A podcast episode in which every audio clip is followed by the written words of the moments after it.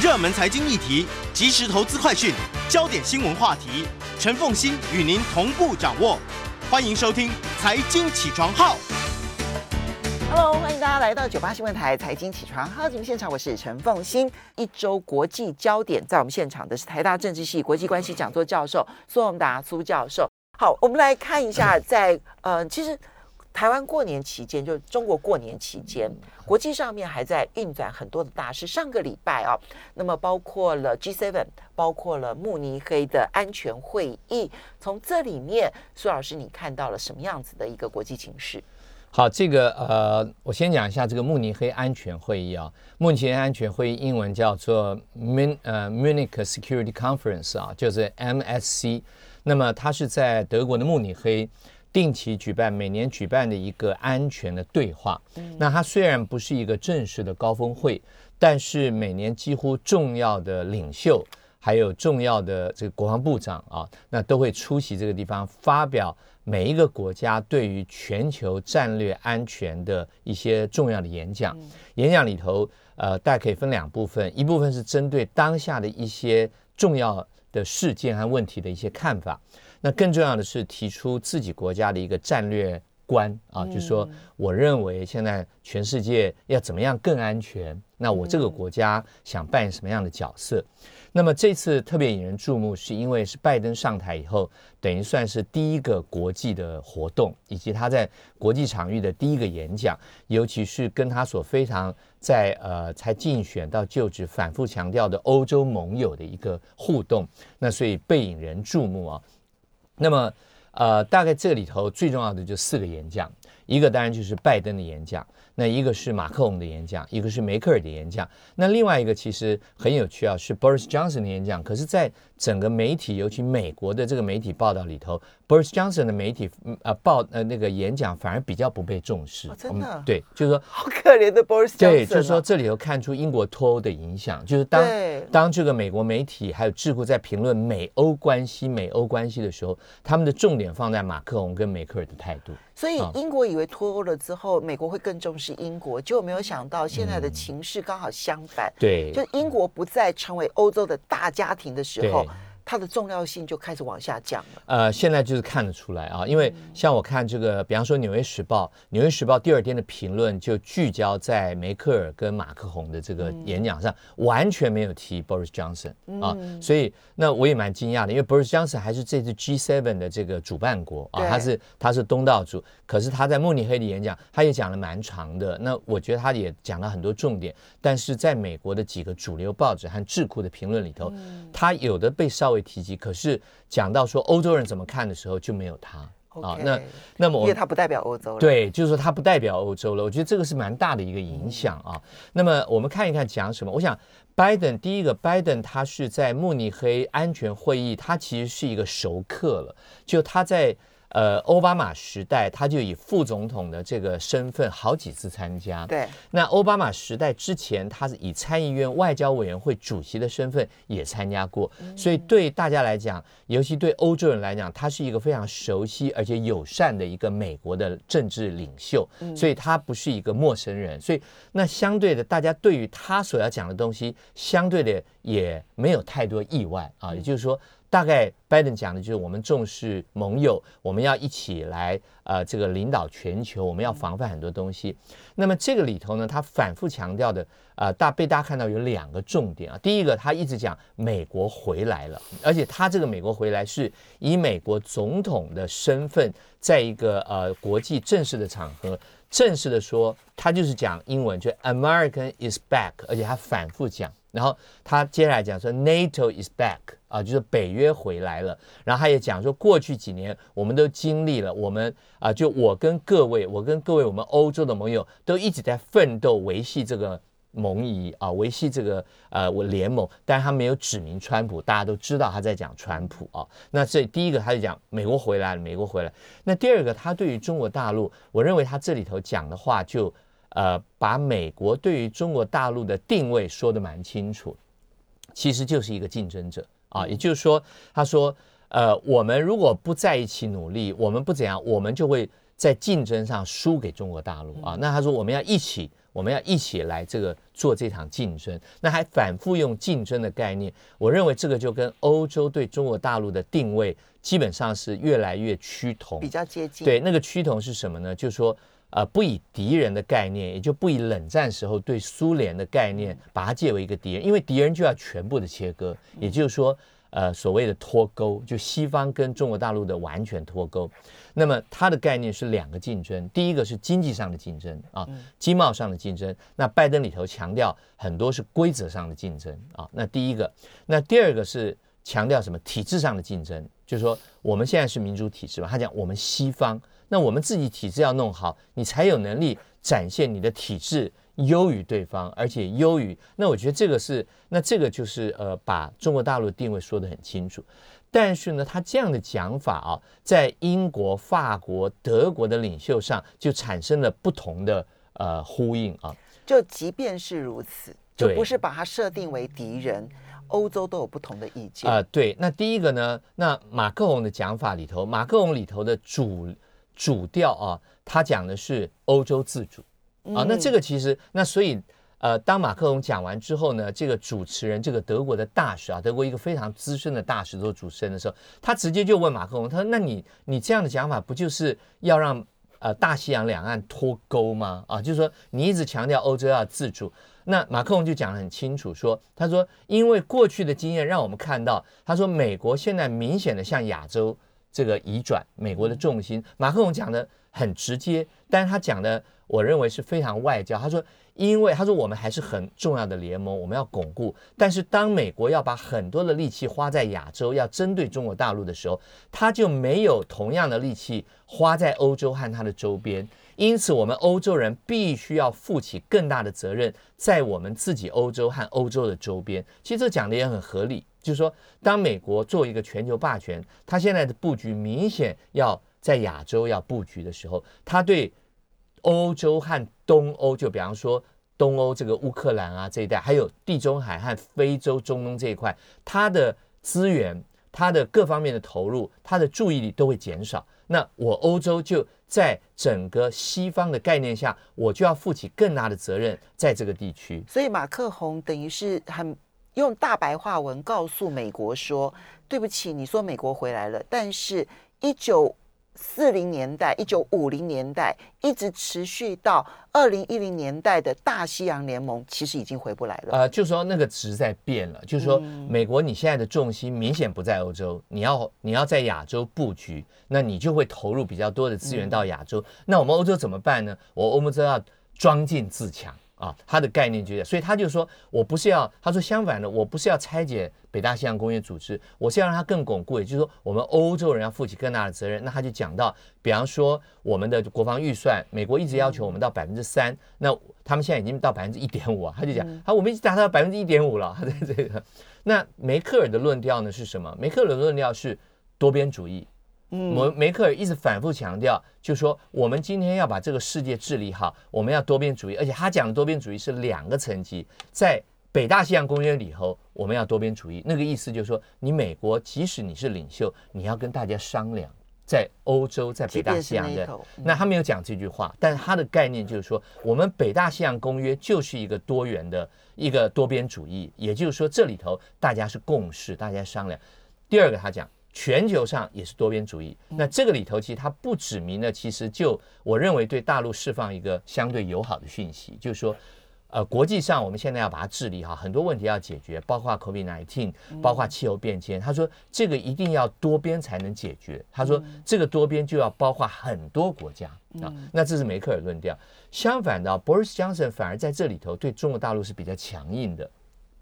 Boris Johnson 他他讲了几个概念。他第一个讲到 Global Britain，就是英国脱欧以后，他说啊，我们现在是全球的欧，哦，全球的英国，不只是欧洲的英国，我们是全球的英国啊。那这个当然有点唱高调了，因为你连欧洲的英国可能都搞不定啊。那那第二个呢，他用了一个现在英国在全世界谈的一个概念叫做 Green Industrial Revolution，就绿色工业革命。他说啊，我们现在这个气候变迁，我们叫做绿色工业革命。那他用这个呢，就是呃，跟这个英国的历史相合。我们知道工业革命是发生在英国啊，在十八世纪的啊，十七、十八世纪、十八世纪英国，所以发生了工业革命。所以呢，那他说我们现在要英国要带领这个绿色工业革命啊。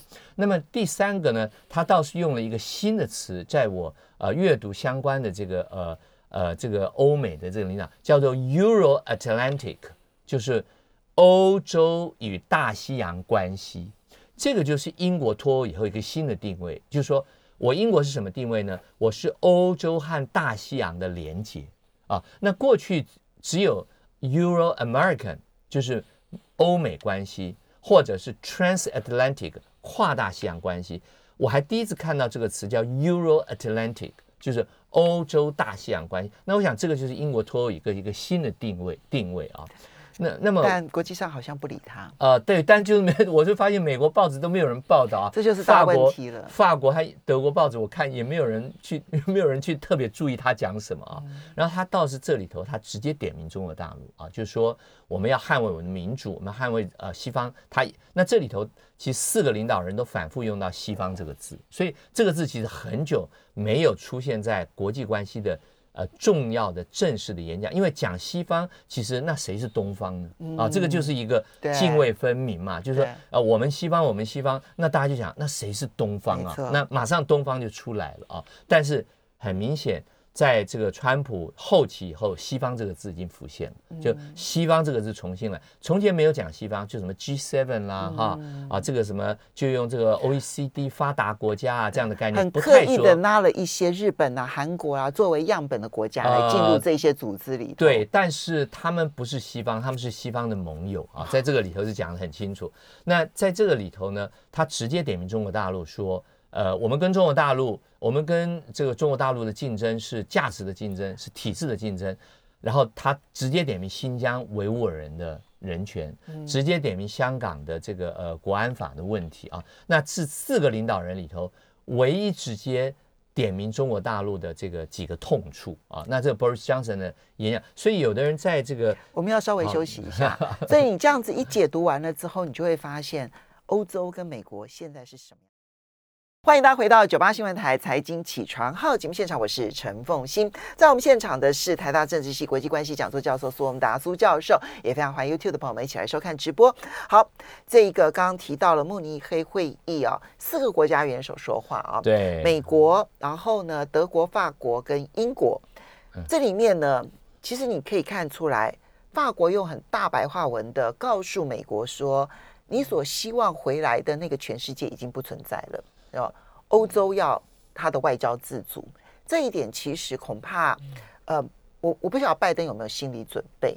我觉得经过这一段期间，拜登可能慢慢有心理准备。呃，应该有啊，因为这是法国一个戴高乐以来的一个传统啊。而且马克龙很有趣啊，他在这个视讯，所以我要讲一下，这个都是视讯的演讲啊，因为他因为 COVID-19，马克龙在演讲的时候是用法文，但是后来他。回答就是主持人问他说：“那你是不是要脱离这个北约？你是要列解北约？”他，他急了以后，他就用英文直接回答，他就用他就用他带有法文腔的英文。但坦白讲，他是第一个直接用英文面对国际媒体和听众的法国国家元首啊。法国很重视这件事。对，法国向来过去是呃，就像中国大陆一样。就向来就是只讲自己的母语，他不讲不用英文，但是不管他的英语，但是马克龙做了一个，其实就法国的这个外交传统，他做了一个蛮大的变革，就是说他直接用呃，就是说放下这个身段，用英文那直接回答。对，我觉得梅克尔虽然用婉转的方式，但事实上也告诉美国老大哥，现在世界不是你说了算。我觉得梅克尔就是很符合德国的风格，他就是稳稳的讲出我德国这么想，但是他的讲话非常温柔，非常委婉，也没有任何张狂。我到这边讲到刚刚 Boris Johnson 就直接点名中国大陆啊，那如果比起拜登的来讲，拜登就温和多了。拜登讲到中国大陆的时候，他呃完全没有讲，他只讲到说呃对于某些国家非市场导向的政策和作为，我们大家一起来呃想办法。来呃努力把它纠正啊，那这个就完全第一个没有指明中国大陆，第二个也没有指明没有没有没有谴责啊，只是说如果它是一个 non-market oriented policies and practices，这个是非常委婉导向。那这个如果大家看，就是比起 Boris Johnson，那这样不要讲说比起川普，这个就是一个非常友善的讯号了啊。所以我觉得就是那我在看，同时他们 G 这个 G7 有发表一个领袖的结论嘛？那呃这个刚刚我讲那个就在领袖结论里头啊，在 G7 的领袖结论里头，领袖共同声明，这个共同声明里头。整个通篇都在讲两个东西，一个 COVID-19，一个是这个气候变迁、气候暖化。那基本上没有讲到太多跟中国大陆。中国大陆就刚讲那个，就如果有些国家没有啊、采取了非市场啊、市场导向的经济啊、市场导向的政策跟作为，我们应该努力把它纠正回来啊。那这个其实是非非常委婉的一个一个讲法。那么。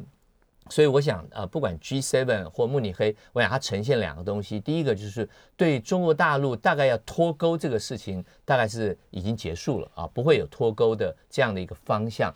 那么第二个就是已经界定它就是一个竞争者。那但是呢，竞争的时候面临一个我们内部要怎么团结，要怎么连接？其实这是现在美欧最大的问题，就是最大的困难，就是能团结吗？就是说，对，美国要跟欧洲团结。美国要跟日本团结，都遇到一个麻烦，就是那实际要怎么做啊？就我们要团结，那那那好，团结在美国利益下，还是团结在台湾要跟美国团结？那接下来要怎么做啊？那这个是一个呃一个这个呃美欧现在一个问题。那这个就延伸到我第二个想讲，就加拿大在二月十九号，加拿大的外交部长他呃正式的公布了一个呃他推动。呃，这个各国呃外交部长用外交部长签署的方式啊，一个不具约束力的共同立场的声明，叫做什么呢？叫做在国与国关系中不得任意拘捕外国公民的共同声明啊。由加拿大来推这个是，呃，实在是有有特别觉得讽刺啊，呃，对，就是说。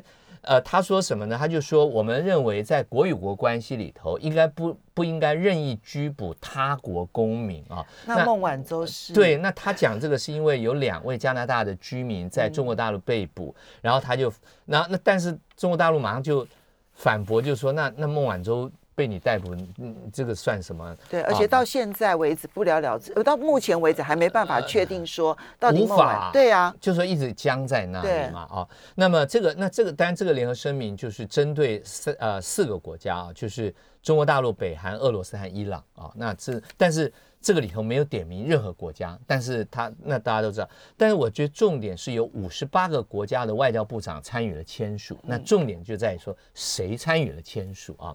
那我看以后就说，第一个当然是美国、加拿大，就北美两大国，跟欧盟二十七个国家，还有英国都加入了啊。那这个是所谓的我们讲西方集团嘛。嗯。那么呃，但是呢，在亚洲呢，亚洲有三个国家加入，但日本在里头啊，但是韩国就没有在里头。然后呢，以色列在里头，还有黎巴嫩在里头，但是除了这个之外，没有任何亚洲国家，包括印度，包括东南亚国协，没有任何国家加入，连印度都不愿意加入。印度没有加入，那韩国也没有加入啊，因为我觉得韩国不加入也很有指标性。还有，当然东南亚任何一个国家都当然东南亚都没有啊。那这第一个，那第二个我觉得很重要的是看拉丁美洲的国家，也就是说，在美国的后院，我觉得有一个国家没有加入就很重要，就墨西哥。啊，就墨西哥，照理讲是受美国影响的，但墨西哥没有加入。然后另外是拉丁美洲的大国都没有加入。我们就拉丁美洲有三大国家 A B C，就是 Argentina、Brazil 和 Chile 啊，就是智利、阿根廷、巴西都没有加入啊。那第三个呢，非洲呢，那非洲。就加入的有几个小小国啊，然后呢，但是呢，南非没有加入，奈及利亚没有加入，肯亚没有加入，然后还有就是阿拉伯世界，土耳其没有加入，沙乌地没有加入，但是沙乌地这很难加入嘛，对啊，因为他自己的问题很严重啊。对，然后呢，那另外就是说，另外一个是谁加入里头呢？我看到一些加入的国家，我就我就觉得说，这就是现在可能是西方集团的一个困境啊。为什么？因为他找了几个国家，我想。大家可能不知道，叫圣马力诺啊，我不知道大家有没有知道一个国家圣马力诺啊？它在哪里？它在意大利的这个中间的一个小小的国家。那这个小小的国家就是就叫 Chinese State 啊。很小，大概是呃不到大安区的一个里哈，真的，对对，它叫圣马力诺，这是意大利统一以后是一个一个妥协，那不就比教廷还要小啊、呃？对，就跟教廷差不多啊。那他也加入了，而且把它公布了啊。那我就觉得天啊，你怎么会？就要凑数字、啊、对，然后呢，还有在安道尔，安道尔在哪里？在西班牙跟这个法国之间，一个也是小小的国家，哦、大概就是我们的一个小村庄。对啊，安道尔。那还有这个 Liechtenstein 啊，利列支敦斯坦啊，在哪里？在瑞士和奥地利中间。我还去过这个地方啊，对啊，很漂亮。它、就是、它就是大概等于一个台大啊，就、嗯、那那他们都把它公布出来说，他也加入了啊，也支持。哦、那我就觉得说，这样有点好像。呃，这个这个，你用这个凑数就显出有点对，就有点有点，就是说没有力了啊。嗯、那所以我看到就是说，西方那这个我我认为这个声明本身可能不是那么重要，但这个声明的哪些国际加入，我觉得很有意义。它代表什么？我认为它代表整个西方集团的疆界，也就是说，西方集团你用力用力最大的疆界就这五十八个国家。就是说，联合国有一百九十三，一百九十三个。就是说我用力推的时候，就这一百九十八个国家就在里头，没有五十八个五十八个国家啊，这就这就是我希望能够影响的这个五十八个国家。那这个所以被关切的反而是那没有签的一百三十五个国家，在拉丁美洲，在亚太，在中东，在非洲都非常少数啊。那我觉得这个就是现在西方整个西方。国家和这个以美欧为首的这个西方集团面临的一个很大的困境。啊，这个所以加拿大当然是现在因为川普下台了，然后呢拜登上任，他现在手上有一个烫手山芋，不知道如何处理，所以呢想要说用这种外交途径能不能够来一个国际上面的一个大声援，但是没有想到。这里面反而凸显了他们在执行这件事情的一个外交困境。对，因为现在杜鲁道，因为杜鲁道是比较属于 liberal 啊，比较属于自由派这边。嗯、那其实他是一直很强调人权啊、自由。那孟晚舟事件让他其实骑虎难下。对啊，啊就是说你这么强调人权、自由，可是你你怎么你有没有？你这里面没有违反人权？你怎么在自己国家就一个人过境而已，你就把他逮捕？那你说你依据你跟美国的这个引渡协定啊，还有美国的要求，嗯、那你不就能变成美国的一个？一个金一个这个小老弟吗，那这个其实对加拿大是蛮伤害的。嗯，所以然后接下来就他的公民在中国大陆被逮捕，嗯、那他现在也没有办法营救。对、啊，所以那我我想这个，那所以他就我我认为杜鲁道这个有点是呃两个两个两个用意了啊。第一个用意是在拜登上台以后的西方政治里头找到一个自己位置，就像刚刚你讲的 Global Britain，就是英国也要找。现在西方因为西方很明显以美欧为首。啊，那美欧以外，包括日本，包括加拿大，包括呃英国，包括澳洲，澳洲这都小老弟。那小老弟也要找个位置啊，那所以他们就找一个位置，就是说，哎，我在西方集团里头，哎，我我不是没有声音哦。你看我这样，老大也同意了啊，欧洲也都支持我，那我也有一个声音在里头。所以我觉得这那另外一个，我想杜鲁道还是有点对内了，因为他他也是有国内政治的压力，就他对内还是要这样向他的支持者，这些支持者都是比较自由派，比较有理想，交代说，哎，我没有不做事哦，你看我还是很有立场啊，大概是有点有点这样的作用。好，所以现在反而是要观察这四个，我觉得边缘国家他们的做法，因为他们现在看起来，英国、澳洲现在走急先锋的路线，日本在观望，加拿大现在左右为难。我觉得这四个国家的态度还蛮有意思的。是是。好，接下来我们就要来看的，这一次是脸书跟澳洲大战哦。这件事情其实影响是非常大的。是，哦，我想呃，大家这个已经谈很多了啊。那么呃呃，我认为这个事情就是一个新的开始。但我认为是好的开始啊！为什么好的开始？就是说，在过去大概十年的这个发展啊，大家已经看出来，就是说这些社群媒体，其实它对于民主政治。呃，是很有破坏力的啊，是很有扭曲力的啊。就是说，我想在台湾来讲，如果各位还记得的话，应该是从洪仲秋案啊，对，就红中秋案的时候，大家就发现哇，透过社群媒体，你动员完全不需要透过传统动员方式，你这个基本上就很容易就纠集到很多人，然后。然后接下来就开始越来越多的政治人物经营媒体、经营社群网站、经营网红，然后来从事政治。其实，二零一零年的阿拉伯之春就是如此。是，那所以这样的呃这样的一个结果，十年过去了。那在呃，社群媒体当然也有一些方便，比方说他都做了很多自媒体，他让很多公民能够发声，但他也有很多对民主政治的负面的影响。我们稍微休息一下，等一下回来节目现场来看。欢迎大家回到九八新闻台财经起床号节目现场，我是陈凤欣。在我们现场的是台大政治系国际关系讲座教授苏宏达苏教授，也非常欢迎 YouTube 的朋友们一起来收看直播。好，那么我们来看澳洲政府呢，它因为要制定这一个社群媒体的一些相关的法律，然后呢强制规定所有的社群平台，它如果要使用传统媒体，那么所采访得来的这一些新闻的时候，它必须要付费，而且呢这个付费呢的。谈判过程中间必须要设立一个仲裁委员会，也就是说，不是社群平台说了算。这件事情当然引发全世界社群平台的抗议，但是 YouTube 采取的做法，啊，或者 Google 采取的做法是妥协。好，那我就开始跟你们谈判价格。强硬的，对。然后呢，脸书呢就很强硬的，我干脆把整个澳洲的媒体、新闻媒体的这个新闻全部都封锁掉了，嗯、甚至于连澳洲政府的这个，我觉得非常惊讶啊！就他可以用这样的方式，嗯、然后就就得罪所有澳洲人的方式啊。他也得罪所有的全世界政府。对对。嗯、那呃，我我这样讲啊，就是说现在其实。呃，好几个这个新的科技啊，尤其大家就是说这个呃，blockchain 这个呃，这个呃，区块链区块链兴起以后，其实有好多新。那大家看比特币其实也是一个现象啊，就是说去中去中央去中央化。那其实这个都直接威胁到国家的很多的主权。那么呃，这个那呃。呃，我我我认为这个澳洲这个事件这样的发展啊，我认为是呃整个民主制度的再巩固的一个步骤，因为很明显，在这个社群媒体兴起以后，这个整个民主制度受到很大的冲击，而且让民粹兴起啊，让这个整个变得无法管控。那我想在川粉暴动之后，那么。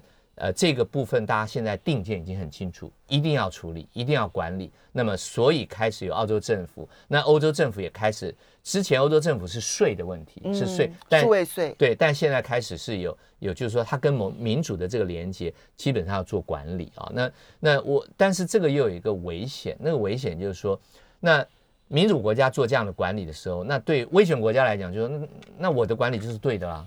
对不对？如果大家都要管理，为什么我的管理为什么我管理你要批评我，然后你的管理就不？那但这个可以回到就是说，政体的本质不同，但是这个就会产生一个辩论嘛？你凭什么用你的政体指责我的政体啊？那这个是另外一个辩论。但是我认为澳洲。这次的呃，这次的行动，我认为会让西方在这个事情上会采取一致的立场。所以很很很有趣的是，可能西方在对中国大陆的事务上的一致的立场没有那么快出来，但是对于本身美国的这几个巨擘啊、巨兽的这个立场，可能很快就会有结果。所以，脸书这一次真的砸到自己的脚了。呃，这个我觉得是对呃整个民主的进程是好事，就是说让民主。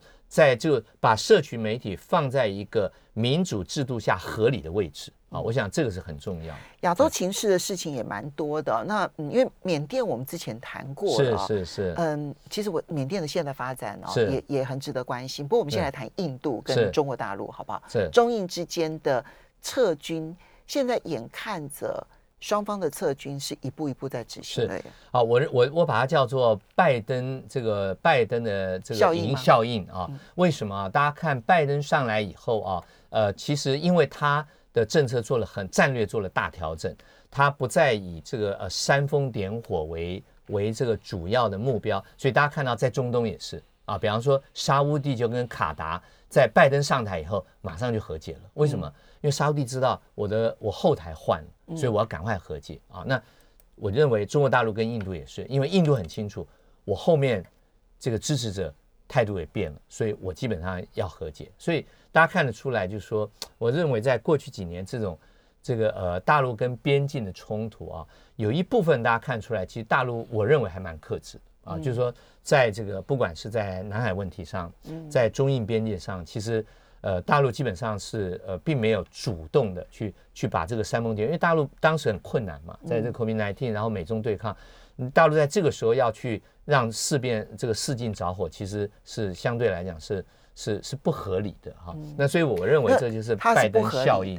但是如果从一个民粹政府的角度来看的话，反而变合理。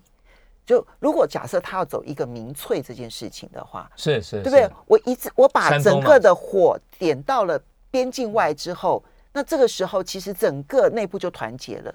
所以如果你是民粹政府，你做这个选择就变得好像很合理。是，但可是他没有，他反而选择的是另外一个更理性克制的一条路。是，这个就是现在。呃，大家在辩论体制的时候，一个很大的辩论说，好像威权的国家比较没有民粹，反而理性，反而然后民主国家反而民粹比较嚣张啊。嗯嗯、那当然这个是一个呃这个很大的辩论了，就是民主是就哪一个政体是最好的政体？嗯，对，世界上不会有完美的政体了，嗯、对，一定都是有，都是有一个最不烂的。对，好，这是中印之间的关系。另外，我们就要来看缅甸了哈。是。缅甸现在的情势，因为他逮捕了翁山书记之后呢，我觉得国际上面要怎么关切缅甸，都可能对缅甸的帮助有限。但是缅甸人民自己的游行，然后罢工，因为今天他们要采取的是罢工了嘛，对不对？这个影响就会比较大一点。是看起来就说，呃，这个缅缅甸民主化，还有这几年的这个翁山书记这个党哈，它的发展还是呃还是有意义的，就是说它。让缅甸人尝到了民主自由的一些一些果实，然后也有一定程度的呃，不能说完全的民主，但是至少是非军政府统治。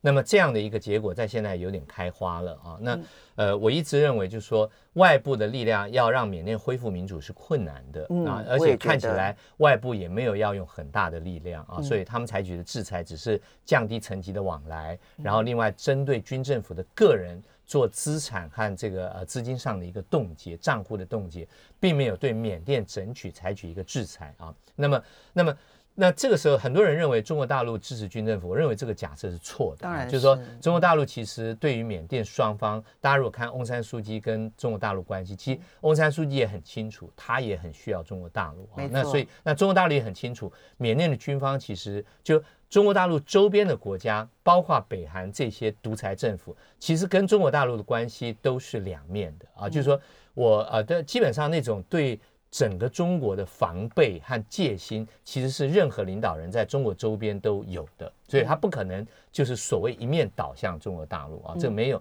那中国大陆也非常清楚这样的情况，所以并不是因为你独裁，我不民主，所以我们就是好朋友。这个是这个是这个讲这个逻辑。呃，基本上是错的啊，这个基本上是错的。因为翁山书记，你只要看他跟王毅之间的会谈的情况，你就知道说，翁山书记其实他也知道他非常依赖。对，然后他几个大案子在他手上，其实也没有阻挡啊，就是说也没有，反而解决了。对，那所以那现在看起来就是看。就是呃，缅甸人民能不能自己恢复他的民主了哈，在这个跟军方的对抗，但军方现在还是很强硬了，嗯，还是很强硬。不过我看到了一个小小的一个变化，是因为嗯、呃、暴动呃，因为民众上街头，然后就镇压的时候死了，是呃造成了死亡。那么这个时候，新加坡政府很罕见的说话了，因为东南亚国协他们是一体的，他们一直强调 东协一体，不干预任何国家的内政，所以呢，任何国家内部发生的情况，其实东协其他的国家都是选择不说话、沉默的。那但这一次缅甸所发生的这一个镇压的死亡事件，新加坡很明呃，就是很不寻常的发表了意见。我觉得这会不会在东协内部造成松动呢？呃，这个不知道啊，因为十个国家要要呃要要共识啊，现在有点困难。因为上次他们发表的这个声明非常非常的委婉啊，他们只说我们注意到缅甸的情势的变化，那缅甸国家的这个。呃，安定对每一个整个区域的安定都非常重要。那最后他讲到说，希望双方用和平对话的方式来解决问题。啊，当时他们的这个他们的这个呃，就是说立场就是就是这样。那意思就是说我不干预啊。那那么呃，那么要呃全部要同意，我我认为现在是有点困难。但新加坡会不会有影响？我觉得会有一点影响，有两个影响。第一个，新加坡现在跟中国大陆是最大的投资国啊，是。这个缅甸最大的外资来，但新加坡当然没有讲到任何制裁啊，没有这些东西。他不会。然后第二个是新加坡在东协里头，虽然它是很有关键角色，但新加坡是非常重视印尼的立场。好，就这点可以观察了。我们要非常谢谢苏荣达苏老师。